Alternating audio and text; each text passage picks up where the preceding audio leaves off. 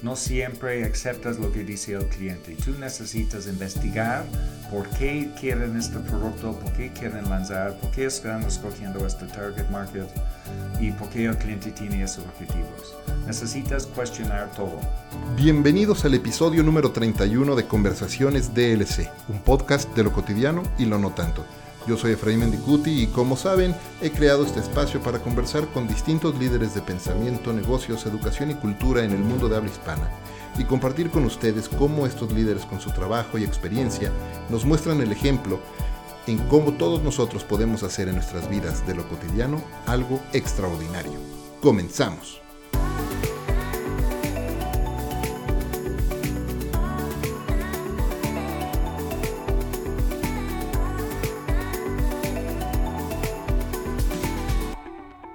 Galés, canadiense y mexicano. Mi invitado hoy ha sido uno de los publicistas más reconocidos y premiados en México y en Canadá. Su gran trabajo como director creativo y director de arte ha sido celebrado con más de 500 premios y reconocimientos a lo largo de su carrera. Contribuidor del libro Hacker, Maker, Teacher and Thief, Advertising Next Generation, publicado por Creative Social, también ha publicado distintos papeles en marketing, entre los que destaca uno sobre el racismo y clasismo de la publicidad mexicana, mismo que ha presentado en los congresos globales de semiótica, tanto en Buenos Aires como en Bucarest. Actualmente está trabajando en su PhD con una investigación con el Royal College of Art en Londres sobre Decolonizing Advertising o descolonizando la publicidad, un estudio enfocado a redefinir el concepto de la publicidad. No solo es un gran publicista, sino también un líder muy querido y preciado por toda la gente que ha colaborado con él. Acompáñeme a conversar con el legendario Carl Jones. Carl, bienvenido a Conversaciones DLC. Gracias, mucho gusto. Muchas gracias por estar eh, aquí y por aceptar la invitación. Además, fue, fue como muy rápido y aprovechando que estás justo en, estos días aquí en México, eh, fue muy bien. Muchas gracias, sé que hiciste el espacio, así es que lo aprecio mucho. Carol, algo que me, que me gusta hacer con cada invitado es empezar por el principio. Y eso es, pues, que nos cuentes un poco sobre tu historia, cómo comenzó tu carrera y cómo es que llegaste eh, a este momento en el que estás en tu vida. Wow, muy largo. Um, soy originalmente, como dijiste, británico y fui a vivir en Canadá como uh, inmigrante ya en 1975 uh, a Toronto. Y ahí siempre yo estaba muy bueno en el arte, pero yo no sabía cómo ganar dinero. Y uh, decidí ir a la mejor escuela de arte en Canadá, se llama uh, Ontario College of Art. Eso fue en 1980. Y ahí descubrí que la gente que pintaba no era mi hit, no me gustaba cómo vivieron, cómo pensaron. No había gente como Bansky cuando yo tenía esta edad, ¿no? En los ochentas. Entonces yo descubrí dirección de arte en la publicidad. Y la escuela, el curso duraba cuatro años para una licencia en diseño. Y yo trabajé en publicidad en Toronto por nueve años. Y después de nueve años, yo noté que mi carrera no estaba subiendo tan rápido como yo quería. Entonces decidí en salir de Canadá y trabajar en otro país. Fui a Asia, a Hong Kong, a Singapur, en un viaje y uh, fui a varias agencias entrevistando y me ofrecieron trabajo en Singapur, pero no era mucho dinero y, no era suficiente para mí para cambiar, cambiar de país. Regresé a Canadá y fui a Grey, Canadá. Y el director creativo ahí, excelente uh, señor, y él me ofreció trabajo en uh, México o Buenos Aires y yo decidí en México. Con Grey. Con Grey, sí, ese fue en 93. Entonces llegué a México en 93, justo antes de los zapatistas en 94, ah, justo esta época.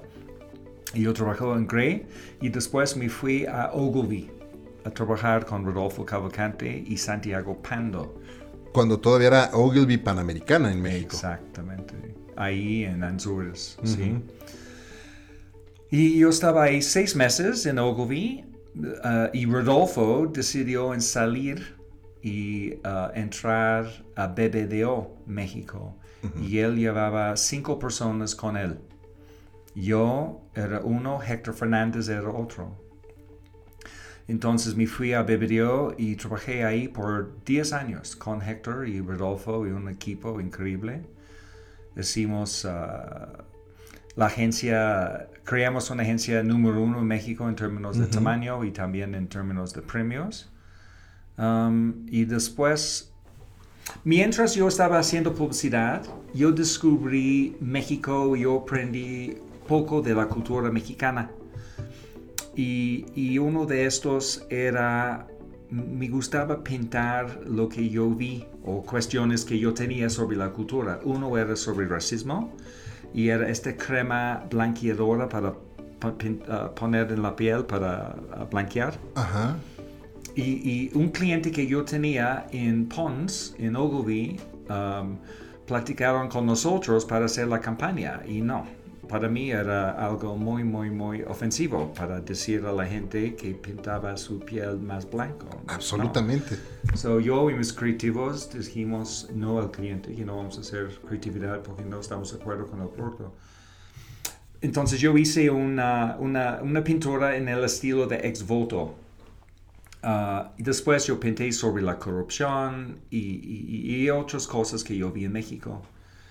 Yo salí de BBDO después de 10 años ahí, en 2005, uh -huh. para dedicarme a este proyecto de pintar y exponer en galerías. Yo decidí en, en, en aprender cómo, uh -huh. cómo crear una marca como uh, artista y cómo puedo exponer y, y, estar en este medio. Después de un año, uh, me llamó la gente de Young and Rubicam, Lourdes Lamasne. Ajá. Entonces, Queridísima yo, Lourdes, sí. Sí, excelente persona. Y uh, yo trabajé con ella tres años. Después de tres años, um, yo decidí en ir a Canadá a trabajar en Grey otra vez. Full circle. Full circle, yeah. Y um, yo estaba ahí tres años también. Y en este momento no me gustaba mucho el mundo de la política. Cuando eres director creativo y vicepresidente, no haces tanta creatividad y estás metido más con los clientes y manejando el departamento y estás responsable por el dinero, budgets, cosas que... Estás más ocupado con el PNL que ocupado con la creatividad. Ya, yeah, ¿no? y me gusta crear. Entonces, um, me fui en la noche a mi universidad donde yo saqué mi licencia de dirección de arte y tomé clases y yo aprendí el mundo de academia, el lado de teoría. Uh -huh. donde platicaron de, de las consecuencias de la comunicación con el público. Y nunca en mi vida pensé en, en había consecuencias de la publicidad y, y, había consecuencias de los mensajes que nosotros como publicistas uh, estamos haciendo. Entonces um, me latió mucho y yo decidí en, uh, en dedicarme a hacer mi maestría en comunicaciones y medios. Oh, Entonces salí de Grey y, y, hice mi maestría en dos años en Toronto. Después uh, yo pensé en regresar en ser director creativo, pero porque yo tenía mi licencia, sorry, mi maestría, uh -huh. había oportunidades de trabajar como profesor. Entonces yo apliqué por varios puestos. Unos era uh, director creativo en agencias en uh, Estados Unidos y Canadá y el otro era ser académico en Singapur y Londres. Y uh, yo decidí en Londres porque ellos ofrecieron a pagar, pagar mi, mi doctorado, mi PhD. -huh. Entonces yo fui a Londres hace cuatro años a trabajar como profesor enseñando relaciones públicas y publicidad. -huh. Y, y también, uh, ese fue, ese es en la Universidad de Westminster. Y estoy haciendo mi doctorado, como dijiste, en the Royal College of Art. Oye, quiero hacer un eh, double click en un par de cosas que acabas de mencionar ahorita. La primera, y, y, me gustó mucho y me llamó mucho la atención, es esta situación que, que mencionabas, que viviste cuando manejabas esta, esta marca de Pons y el cliente estaba pidiendo un tipo de campaña. Uh -huh. Y tú, como, como líder de un equipo, junto con todo tu equipo, hicieron frente común y dijeron, no, no vamos a hacer ese tipo de campañas. Y me gusta mucho, me, me, interesa mucho tocar ese punto, porque pareciera eh, que hay una frase por ahí eh, eh, que no me gusta mucho, que es el cliente siempre tiene la razón. Mm. Y si algo, algo hemos aprendido los que trabajamos en comunicación y publicidad es que el cliente no siempre tiene la razón y como consultores es nuestra responsabilidad hacerle ver con datos duros y con, con buenos argumentos que no necesariamente ese es el camino que se debe de seguir. Eh, ¿Cuál fue la reacción de tu cliente en ese momento y cómo a nivel agencia eh, eh, se, se, se, maneja algo así? Me hiciste recordar alguna vez, y, y, te acordarás hace muchos años que, que tuvimos el, eh, coincidimos con la cuenta de Chrysler mm. ahí en, en, en BBDO, y, y, me acuerdo que teníamos un cliente que todos los viernes, todos los viernes, a la una de la tarde, llamaba con un bomberazo. todos los viernes. Y, y, yo hablé con él un día y le dije, ¿sabes qué? Y no, evitaré los nombres, pero le dije, oye, mejor vamos a hacer algo. Yo te voy a llamar el jueves en la mañana y vamos a hablar. Y vamos a revisar, independiente del estatus que hagamos, vamos a platicar de cuáles son los pendientes de la semana. Si detectamos que hay una emergencia, la uh -huh. tratamos ahí. Pero no el viernes a la una, uh -huh. porque no te vamos a poder eh, eh, resolver eh, uh -huh. esa situación. Y me acuerdo que mi jefe en aquel momento se atacó y dijo, no, ¿cómo le dices al cliente que no te llame el viernes en la tarde? Y dije, no, déjame manejarlo de esa manera. Eh, una de las mejores cartas de recomendación que yo tenía en mi carrera fue de ese cliente después de esa conversación. Muy bien. ¿Cómo manejas o, o aprender con esto que, que, uh -huh. que esta eh, experiencia eh, que viviste con este cliente, cómo lo manejas? ¿Cómo manejas un cliente de esa manera?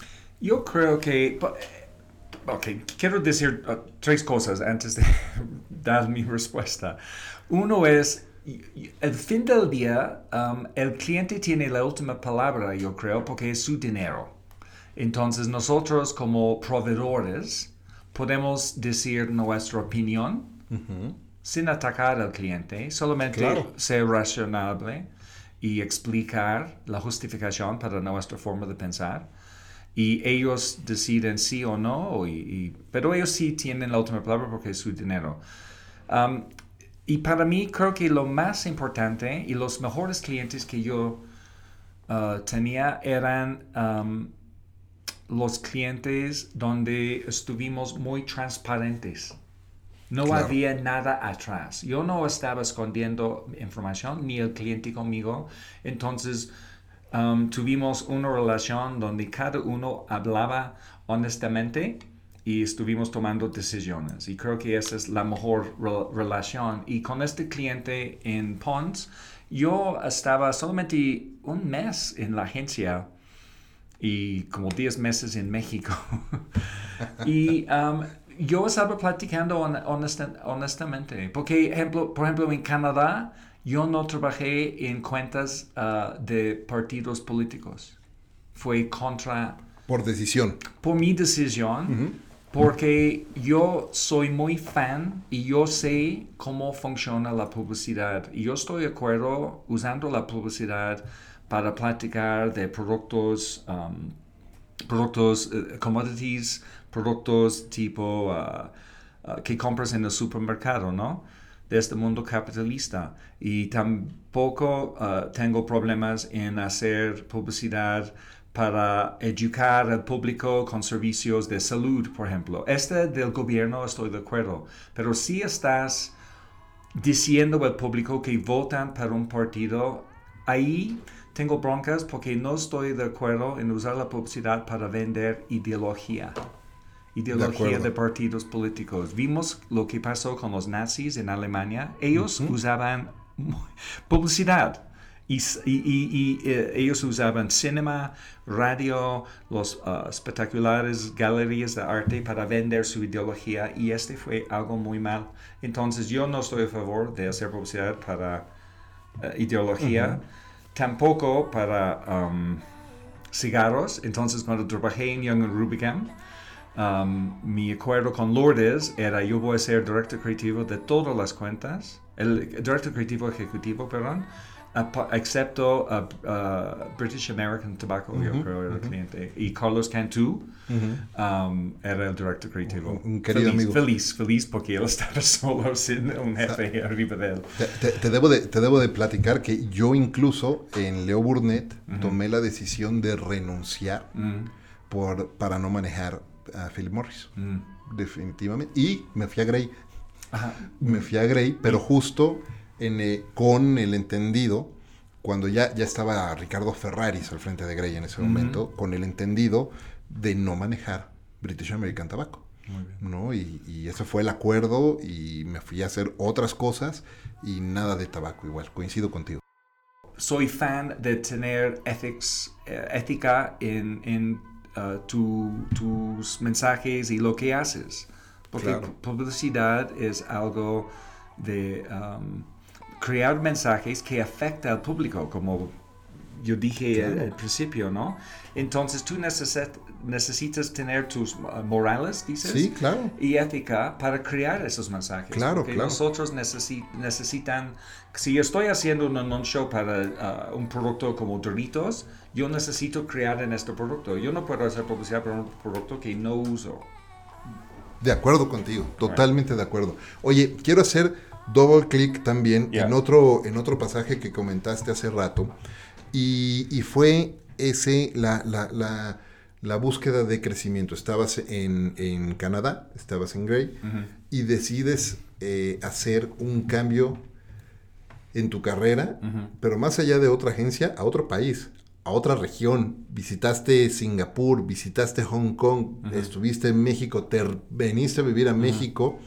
Eh, ¿Cómo uno toma una decisión tan fuerte? Porque además estabas empezando, tenías nueve años de carrera en ese momento, si te escuché bien, Yeah. ¿no? ¿Cómo uno va decidiendo y, y- y- y te- qué armas necesitas, ¿no? En tu baticinturón, qué arsenal necesitas para tomar una decisión tan eh, importante y, y atrevida en su momento? Ok, reflejando en mi vida, porque yo tengo 57 ahora y si quitas 25 años, yo siempre ah, estaba solo, yo no tenía pareja, yo no tenía casa, yo no, yo no tenía deudas con el banco. Entonces yo estaba libre de moverme. Ok. Y eso es como yo salió de Canadá. Cuando, cuando um, yo salí de México en 2010, yo tenía mi casa en México, yo tenía mi pasaporte mexicano, entonces yo, eh, yo estaba establecido en México, sin pareja tampoco. Entonces yo tenía la oportunidad otra vez de salir y hacer lo que yo quiero yo, sin depender de nadie más. Entonces, quiero decir que yo soy, um, uh, no sé cómo decirlo en español, selfish, ¿Egoísta? egoísta. Yo creo, mirando, revisando mi vida, todo fue por mí, no fue por nadie más. Pero también, por suerte, yo tenía la oportunidad de estar solo, sin responsabilidades y, y salir sin tener recuperaciones. Right? Me gusta. Eh, Carl, tú has, eh, trabajamos en una industria eh, y te has desarrollado tú principalmente en una industria en la que se habla muchísimo de innovación, mucho de disrupción. Y, vaya, hablar de disrupción es moneda de cambio, ¿no? En, en- en- en esta industria. Y yo creo que es un tema bastante ya mal usado y, y desgastado.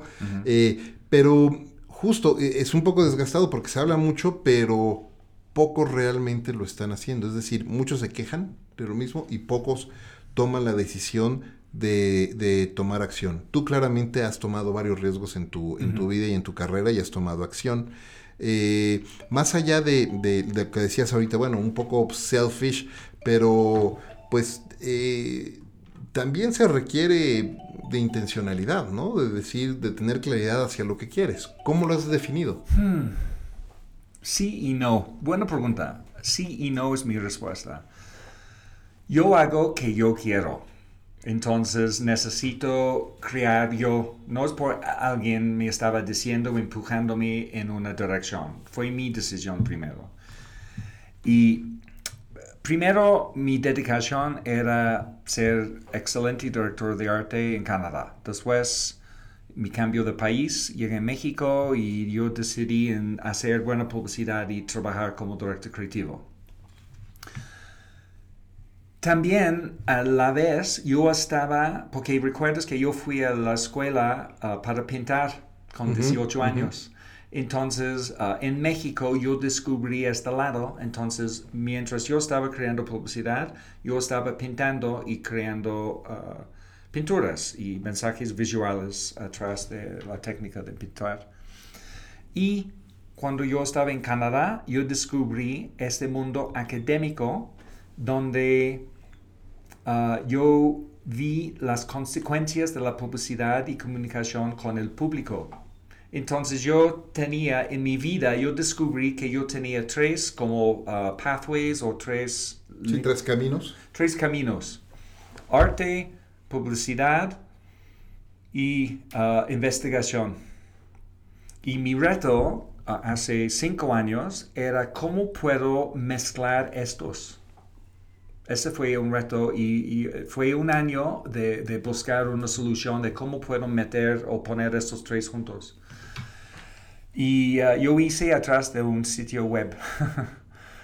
porque ahí estoy bajando, estoy creando mi marca, mi tagline y como lo que, las cosas que yo hice para mis clientes, yo apliqué a mí. Ok. ¿no? Entonces yo descubrí una forma de poner mi publicidad, mi amor para arte y mi amor para investigar junto en el mismo. Y eso es que estoy haciendo ahora. ¿Y cuál es ese sitio? Oh, es www.carlwjones.com. Ok, perfecto. Oye, y ahora, eh, bueno, estás trabajando en esta investigación para, para, tu PhD, para tu doctorado en uh, Decolonizing Advertising y hablando un poco también del tema de racismo en la publicidad todavía. Sí, porque es parte de... Ok, uh -huh. cuéntanos un poco de eso. ¿Qué es, qué quiere decir Decolonizing Advertising? Porque me okay. parece un tema súper interesante. So, creo que el título en español es Descolonizando. Sí. ¿Suena? Ok.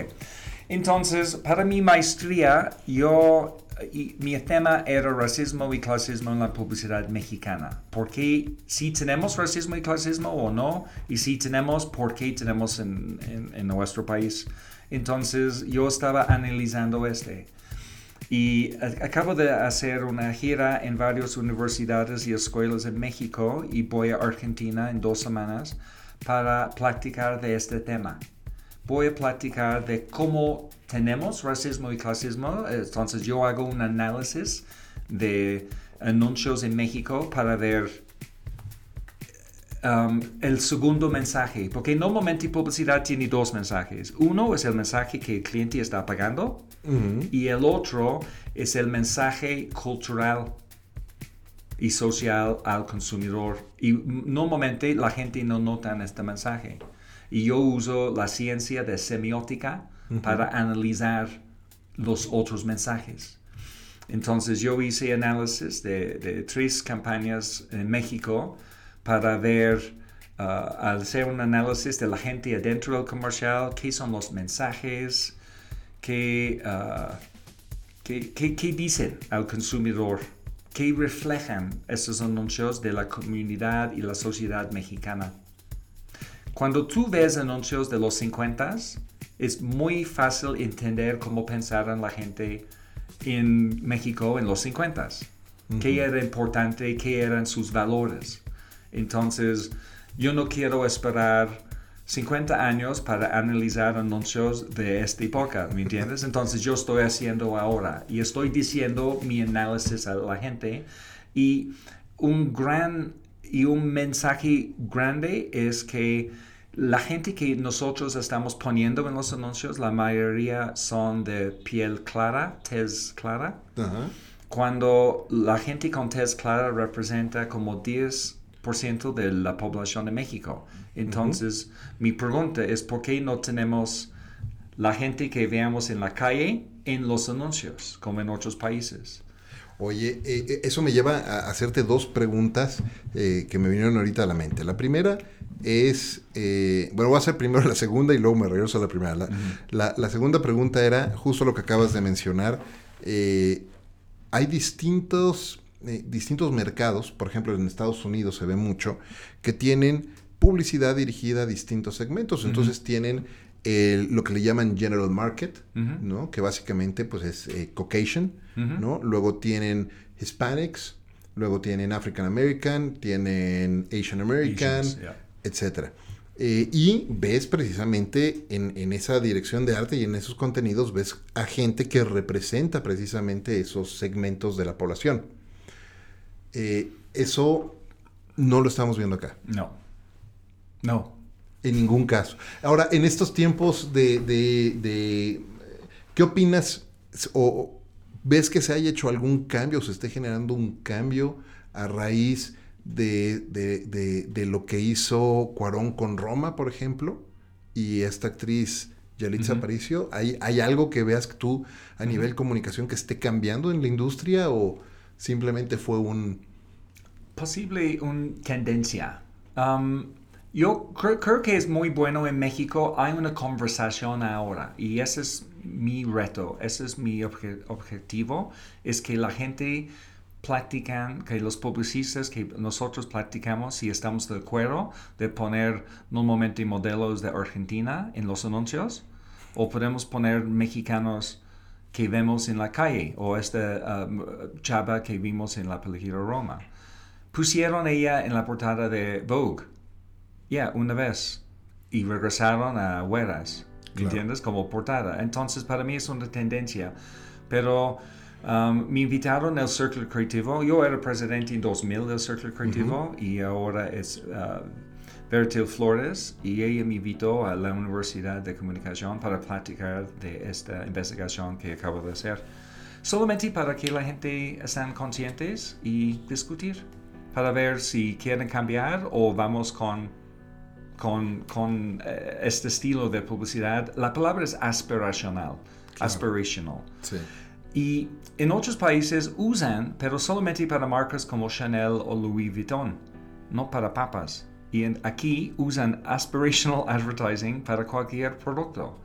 Y, y creo que esta forma de pensar y vender estás creando anuncios que son ra- ah, racista. En cuando estoy diciendo racista, estoy refiriendo a que otra vez están usando gente de tez clara en los anuncios en lugar de poner gente regular de la calle. Claro. Oye, y me voy a la otra pregunta, que era la primera que te quería preguntar. Mencionabas, ¿no? Cuando tú ves los anuncios de los 50, que tienen muy claro cuáles eran los valores y las cosas que importaban a la sociedad mexicana en ese entonces. ¿Cómo ha cambiado o ha cambiado en algo esa escala de valores que tú veías en ese entonces estudiando esos, eh, esos anuncios a lo que está- tenemos hoy día en, en México? Es decir, ¿podemos contar una historia de evolución social en, en eso? Sí, eh, eh, no, ves mujeres no siempre como amas de casa o en casa, ves mujeres en puestos de negocio, que está bien. Um, también yo creo que si ves anuncios de hace 50 años, vas a ver gente vestido muy, muy bien en traje, por ejemplo. Ahora no. Solamente los CEOs de compañías usan traje y el resto de la gente usan ropa de la calle. So, notas estos cambios. Um, pero tristemente, cuando ves gente que son indígena, hace 50 años y ahora están en anuncios de um, uh, pidiendo dinero, ¿me entiendes? Like, uh, Están para- representados igual. Sí, para Oxfam o uh, compañías así. No, so, este no cambió mucho.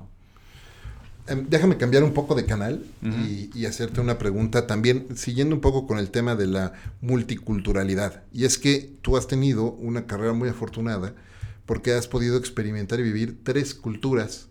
Mm. Eh, además, culturas que en sí mismas son muy fuertes, ¿no? Eh, eh, en, en, Inglaterra, en México y en Canadá.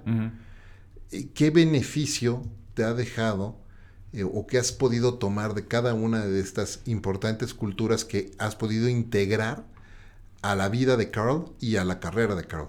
Mm. Um, yo soy, es, muy difícil porque la, esta cosa de identidad, ¿no? ¿Qué eres? Yo soy mexicano, yo soy chilango. Um, que está bien, no hay bronca con ese, pero es, es, algo muy importante en nuestro mundo ahora que necesitas tener una identidad, necesitas identificar. Yo estoy casado, yo soy um, uh, padre, yo soy LGBT, yo soy uh, negro, ¿me entiendes? La gente necesita identificar y para mí yo no soy así. No me gusta identificarme así. Yo soy canadiense, yo soy británico, yo soy mexicano, yo soy publicista. Yo creo que el mundo ahora somos del mundo. Yo estoy a favor de globalization yo estoy a favor de pensar no en un país, pero pensar globalmente. Y eso es como soy, porque yo, parte de, mi, parte de mí es canadiense, parte de mí es británico, parte de mí es México. Y cuando estoy en cada de estos países, siempre piensan que soy extranjero. En cualquier país. En Canadá, porque mi acento es un poco británico, saben que no soy de Canadá. Cuando estoy en Gran Bretaña, piensan que soy americano. Cuando estoy en México, piensa que soy gringo. Entonces, siempre soy extranjero. Entonces, hmm, yo soy parte de todo. De, estos países, estas culturas, esta es como es mi marca. ¿no? Pero y, entiendo lo mejor y lo bueno de cada uno de las culturas. Ninguno es mejor que el otro. Me, me gusta eso, sentirse parte de todo, de todo, de todo el mundo y no necesariamente crearse una identidad a partir de, del trabajo, de la nacionalidad y, qué difícil resulta, pero quiero pensar que es un, es un, buen camino, ¿no? No estar... O así es. Claro. No puedo pelear. El, el, el, otro día escuchaba otro, otro podcast justo en el que mencionaban eso, ¿no? De repente cuando las personas van a, eh, a cualquier evento, lo primero que te preguntan como para romper el hielo es ¿Y tú qué haces? Right. Oh, mi caga. Y, es terrible porque lo primero que la gente trata de responder es, ah, pues soy el director de no sé qué, mm. y, respondes con un título, versus responder con qué es lo que te gusta, qué haces, ¿no? Pues bueno, pues soy artista y me gusta pintar y me gusta hacer este tipo de, investigación, por ejemplo. Eh, y es, es, difícil no, no quedarte identificado con una sola cosa. Sí.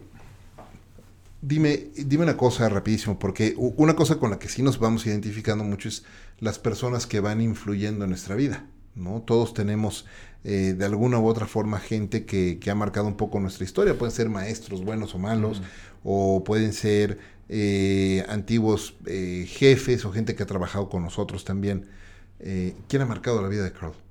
Mm.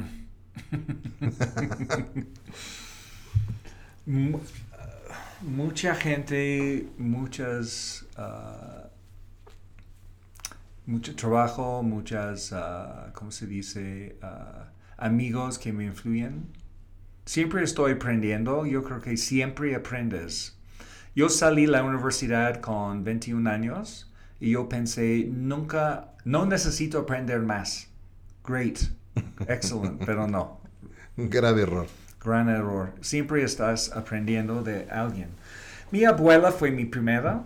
Ah, mi abuela siempre, ella estaba apoyándome cuando yo sentí diferente que otras personas en Gran Bretaña, en Gales.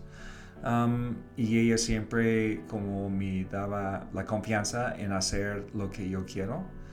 Y creo que eso es lo más importante, es hacer lo que tú quieres adentro, no que la otra gente quiera. Porque al fin del día, posible no hay Dios, no hay cielo y tú vas a estar ahí en la cama muriendo pensando, oh, ¿por qué no hice este? ¿Por qué no hablé con esta persona? ¿Me entiendes? Entonces yo creo que tú eres responsable para tu vida y tú necesitas hacer lo que tú quieres. Um, de gente, toda la gente, es difícil nombrar nombres. Uh, por ejemplo, Andy Warhol, increíble. Cuando yo era joven, me gustaba mucho su forma de ver la cultura popular. Él rompió uh, la esquema de arte, que era arte, y él dijo que una lata de Campbell's, la sopa de Campbell's era arte.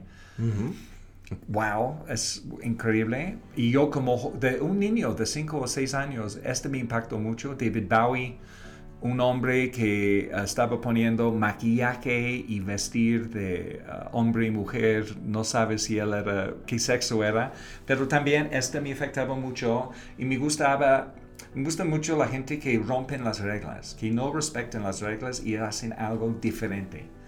Cuando alguien zag, ellos están zigging. Muy bien. ¿no? Es, ese es como mi... Es, so gente que son así me influye mucho. Pensando en eso, si, si hoy estuviera el DeLorean aquí afuera, ¿no? ¿Te acuerdas de Back to the Future? Mm. Si estuviera el DeLorean aquí a una máquina del tiempo y pudieras subirte en él y regresar a visitar a Carl eh, a los 21 años o a los 20 años, ¿qué, le di qué, qué consejo le darías o qué le dirías? Creo que voy a repetirme, pero es hacer lo que tú quieres, Carl. Do what you want. Muy bien. No permite que la otra gente decida por ti. Porque nunca vas a estar satisfecho. Claro. Oye, ¿y, y qué consejo le dirías? No escuches lo que te digan. Ajá, Porque hay muchos consejos como de, de entendimiento popular, de- por llamarlo de alguna manera, en la que todo el mundo le damos o pretendemos darle ese consejo, sobre todo a las generaciones más jóvenes. Uno de, de esos es el sigue tu pasión. Y el sigue tu pasión me parece que puede ser un tanto un tanto peligroso porque una cosa es sí, seguir lo que hacer lo que te gusta y que lo que haces te apasione y amar tu trabajo y otra cosa es nada más encerrarte a tratar de hacer una sola cosa y no eh, no ponerla en servicio de otros. ¿No? ¿Qué consejo como ese pensarías que deberíamos de cambiar dentro del entendimiento? Tú necesitas trabajar. Like, uno es decir, por ejemplo, yo pregunté a mis creativos, ¿quieres ganar un premio en Cannes? Todos dicen que sí. Por y está supuesto. bien para tener ese sueño, pero ¿qué vas a hacer para ganar? Entonces tú necesitas, más que ah, um, vivir tu pasión, es tú necesitas dormir, respirar, obsesionar, cuando estás en el baño, pensar en este. Y si, si estás tan obsesionado y viviendo esta pasión, vas a cumplir. Uno es decir y el otro es vivir. Y yo creo que necesitas vivir esta pasión para cumplir. Si no, Claro. es it's, it's un dicho y nada más. Y no, nunca vas a cumplir. Oye, una cosa ahorita que mencionabas, la importancia de, de vivir. Y creo que algo que es súper importante es precisamente eso, vivir, experimentar, probar y aprender y no quedarse nada más en la, en la teoría.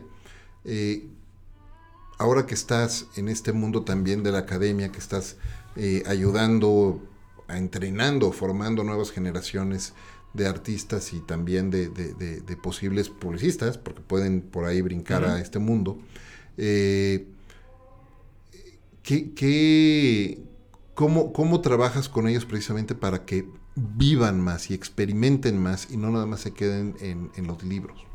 Yo creo que el reto de ser líder o ser uh, maestro es dar un toolbox, un, uh, herramientas, ¿me entiendes? Porque el mundo está cambiando tan rápido que yo no puedo enseñar los creativos en, en, en, uh, cómo crear un anuncio o una página de internet o, una página de medios, uh, de, de social... uh, Ujú.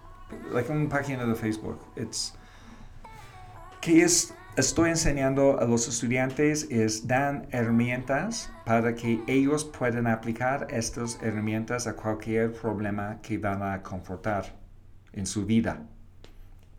Entonces, uno es, por ejemplo, cuestionar. No siempre aceptas lo que dice el cliente. Tú necesitas investigar por qué quieren este producto, por qué quieren lanzar, por qué están escogiendo este target market y por qué el cliente tiene esos objetivos. Necesitas cuestionar todo. Después tú necesitas aprender cómo investigar. No es solamente ir a Google, porque toda la gente abre su computadora y Google todo. Y creo que esta no es una solución. Eh, es parte de una solución, pero no es la solución. Entonces la gente necesita también ir al super, buscar compras, usar el producto, um, cuestionar tus amigos, cuestionar gente en el super para que entiendas bien por qué la gente quiere el producto o quiere esta categoría. Entonces es aprender cómo investigar. Porque cuando investigas bien vas a entender mejor y vas a tener una solución que es original.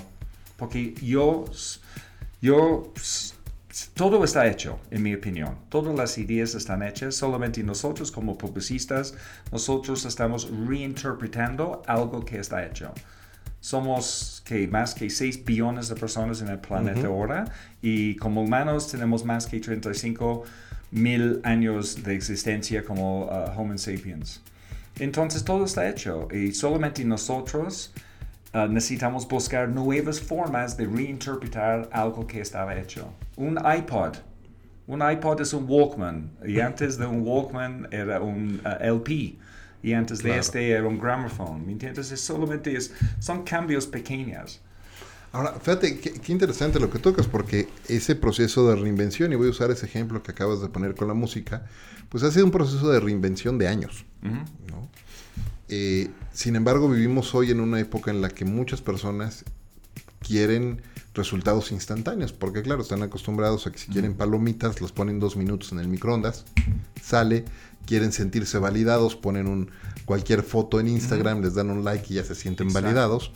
Y en esta profesión en particular, el tema de la resiliencia, ser resiliente y tener ese grit y mantenerte siempre eh, dispuesto a seguir adelante a pesar de que te puedan embatir, porque además tu trabajo es constantemente, eh, constantemente eh, juzgado. Cada vez que haces una propuesta, cada vez que haces una nueva estrategia, traes un nuevo concepto a la mesa, el trabajo va a ser juzgado. Va a ser juzgado por el director creativo va a ser juzgado por el comité creativo, va a ser juzgado por eh, los responsables de la cuenta, va a ser juzgado por el cliente y finalmente va a ser juzgado por el público, las audiencias allá afuera. Y uno tiene que aprender de resiliencia, ¿no? ¿Cómo enseñas eso con tus, con tus estudiantes hoy? De, que, la, que todo es juzgado en la vida. Y, eh, que necesitas, que una habilidad, un skill que necesitas desarrollar fuerte como publicista es esa resiliencia. Ah, y, la capacidad de defender tus ideas. Y como director de arte es difícil, ¿eh? Los, algo, hay una diferencia entre copy y directores de arte. Copy, copywriters, ellos redactan y cuando estás redactando una cabeza para un post un tweet, estás analizando cada palabra y estás argumentando en tu cerebro con el uh, brief o con la estrategia. Cuando haces dirección de arte, nosotros pensamos en visuales y aparecen cosas en nuestra mente que nosotros necesitamos buscar palabras para justificar y ese es un paso más. Y a veces los directores de arte no hablamos porque no sabemos cómo justificar nuestras ideas porque es muy emocional.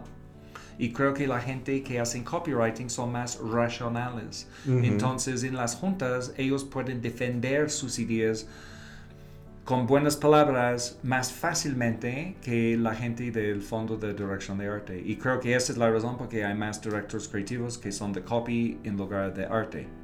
Fue yo soy de arte, pero fue difícil para mí ser director creativo y yo creo que yo mejoró como director creativo cuando yo aprendí cómo redactar porque es otra forma de pensar y racionalizar. Um, otra cosa que quiero uh, mencionar es, me, preguntaste hace cinco minutos sobre consejos para uh, la gente joven. Y uno también es, para entender el futuro, tú necesitas analizar el pasado. entonces, por ejemplo, el mundo digital cuando nosotros salimos con el mundo digital hace 15 años, fue difícil porque no- eh, fue la primera vez con este mundo digital, con estos nuevos canales y nunca supimos qué significa un iPad y cómo van a afectar los, los clientes y los ah, consumidores y, y- y todo eso, esas preguntas que tuvimos. Pero yo descubrí en el mundo académico, si tú analizas el pasado, eh, tú puedes predecir el futuro. Por ejemplo, los periódicos. Cuando sacaron por la primera vez la tecnología de un periódico, este fue impactante. ¿Por qué? Porque ah, antes la gente que estaba en encargo de la información fue la gente del de, uh, la gente top, la ruling class. So, Claro. La gente con dinero y la gente de religión, los monjes que escribieron los libros de mano. Cuando inventaron el printing press, um, ahí fue la primera tecnología donde había una tecnología para ah, imprimir ideas para todo tipo de gente. Tú no necesitas tener mucho dinero para recibir un pamphlet, un folleto o leer un periódico. Entonces, este cambio, cuando estás dando información y la voz a la gente normal, había consecuencias en la sociedad. Entonces, para mí, este es el mismo que pasó con el mundo digital.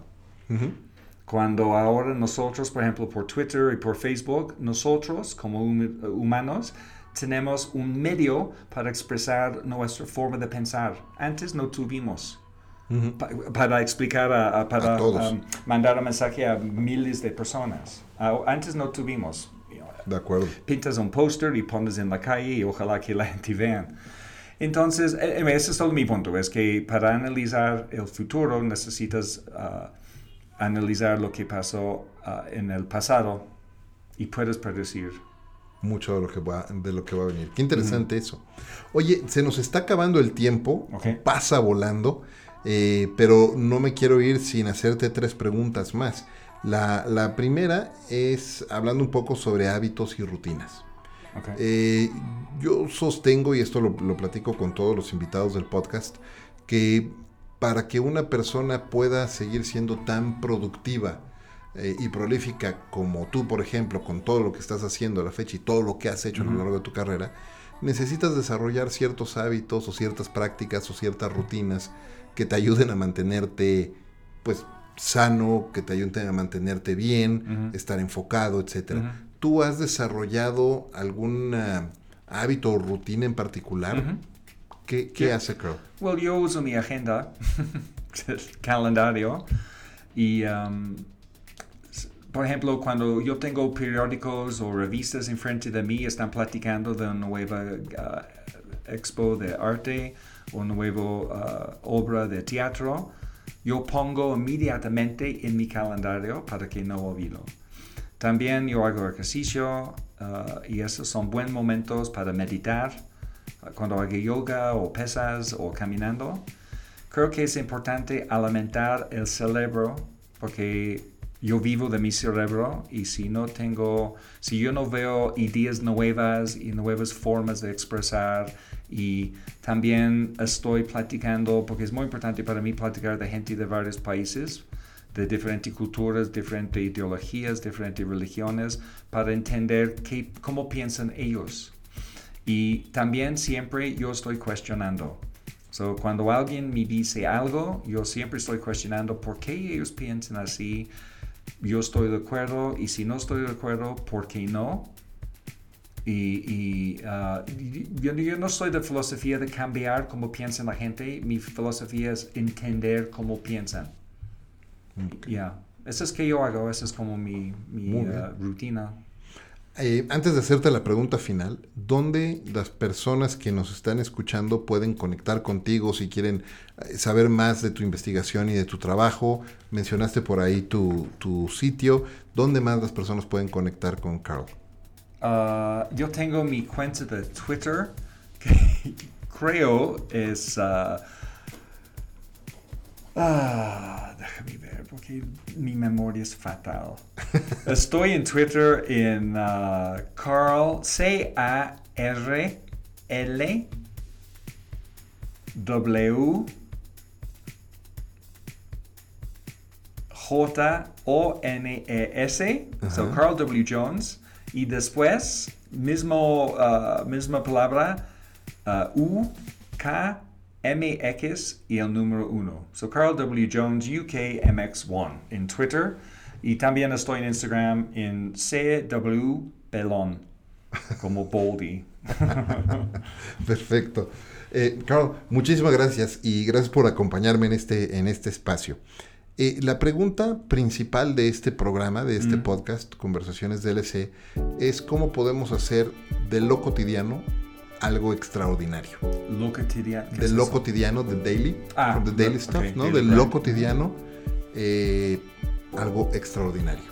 ¿Qué es para Carl Jones y cómo hace Carl Jones de lo cotidiano algo extraordinario? Obsesionar.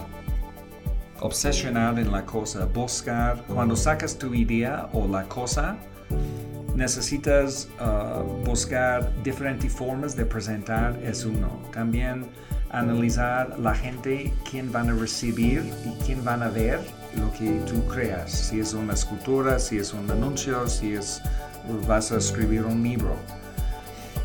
Y después crearlo y después uh, salir sin ver. 24 horas después regresas y verlo otra vez con ojos muy limpios y un mente diferente y vas a ver los errores en la pieza y puedes mejorarlo. Y yo hago ese varias veces. Y cuando estoy redactando, yo estoy redactando un capítulo, yo hago nueve veces para Wow. tener un capítulo que es perfecto. Wow. Muy bien, muchísimas gracias por compartir eso y muchas gracias por, de nuevo por acompañarme en este, en este episodio de Conversaciones DLC. Antes de despedirnos, quiero hacerte un breve reconocimiento, Carl, por ese gran trabajo que has estado haciendo todos estos años. Tengo gusto de conocerte desde hace muchos años y sin duda has hecho o has, has puesto un gran ejemplo y la vara alta en la industria aquí en México. Y qué padre el trabajo que estás haciendo ahora con esta investigación de decolonizing advertising. Muchas, muchas felicidades por ese trabajo. Y muchas gracias de nuevo por estar aquí conmigo. Muchas gracias a todos ustedes por acompañarnos en este episodio de Conversaciones DLC. Como siempre, muchas gracias al Mejor Café de México, Ricolto Café, por acompañarme en esta aventura de vida. Y gracias a Balance 22 también por abrirnos sus puertas cada semana también para grabar por allá, aunque el día de hoy no pudimos estar ahí con ellos. Muchas gracias por escucharnos de nuevo. Esto es Conversaciones DLC. Yo soy Efraín Mendicuti y los espero en el próximo episodio. Hasta la próxima.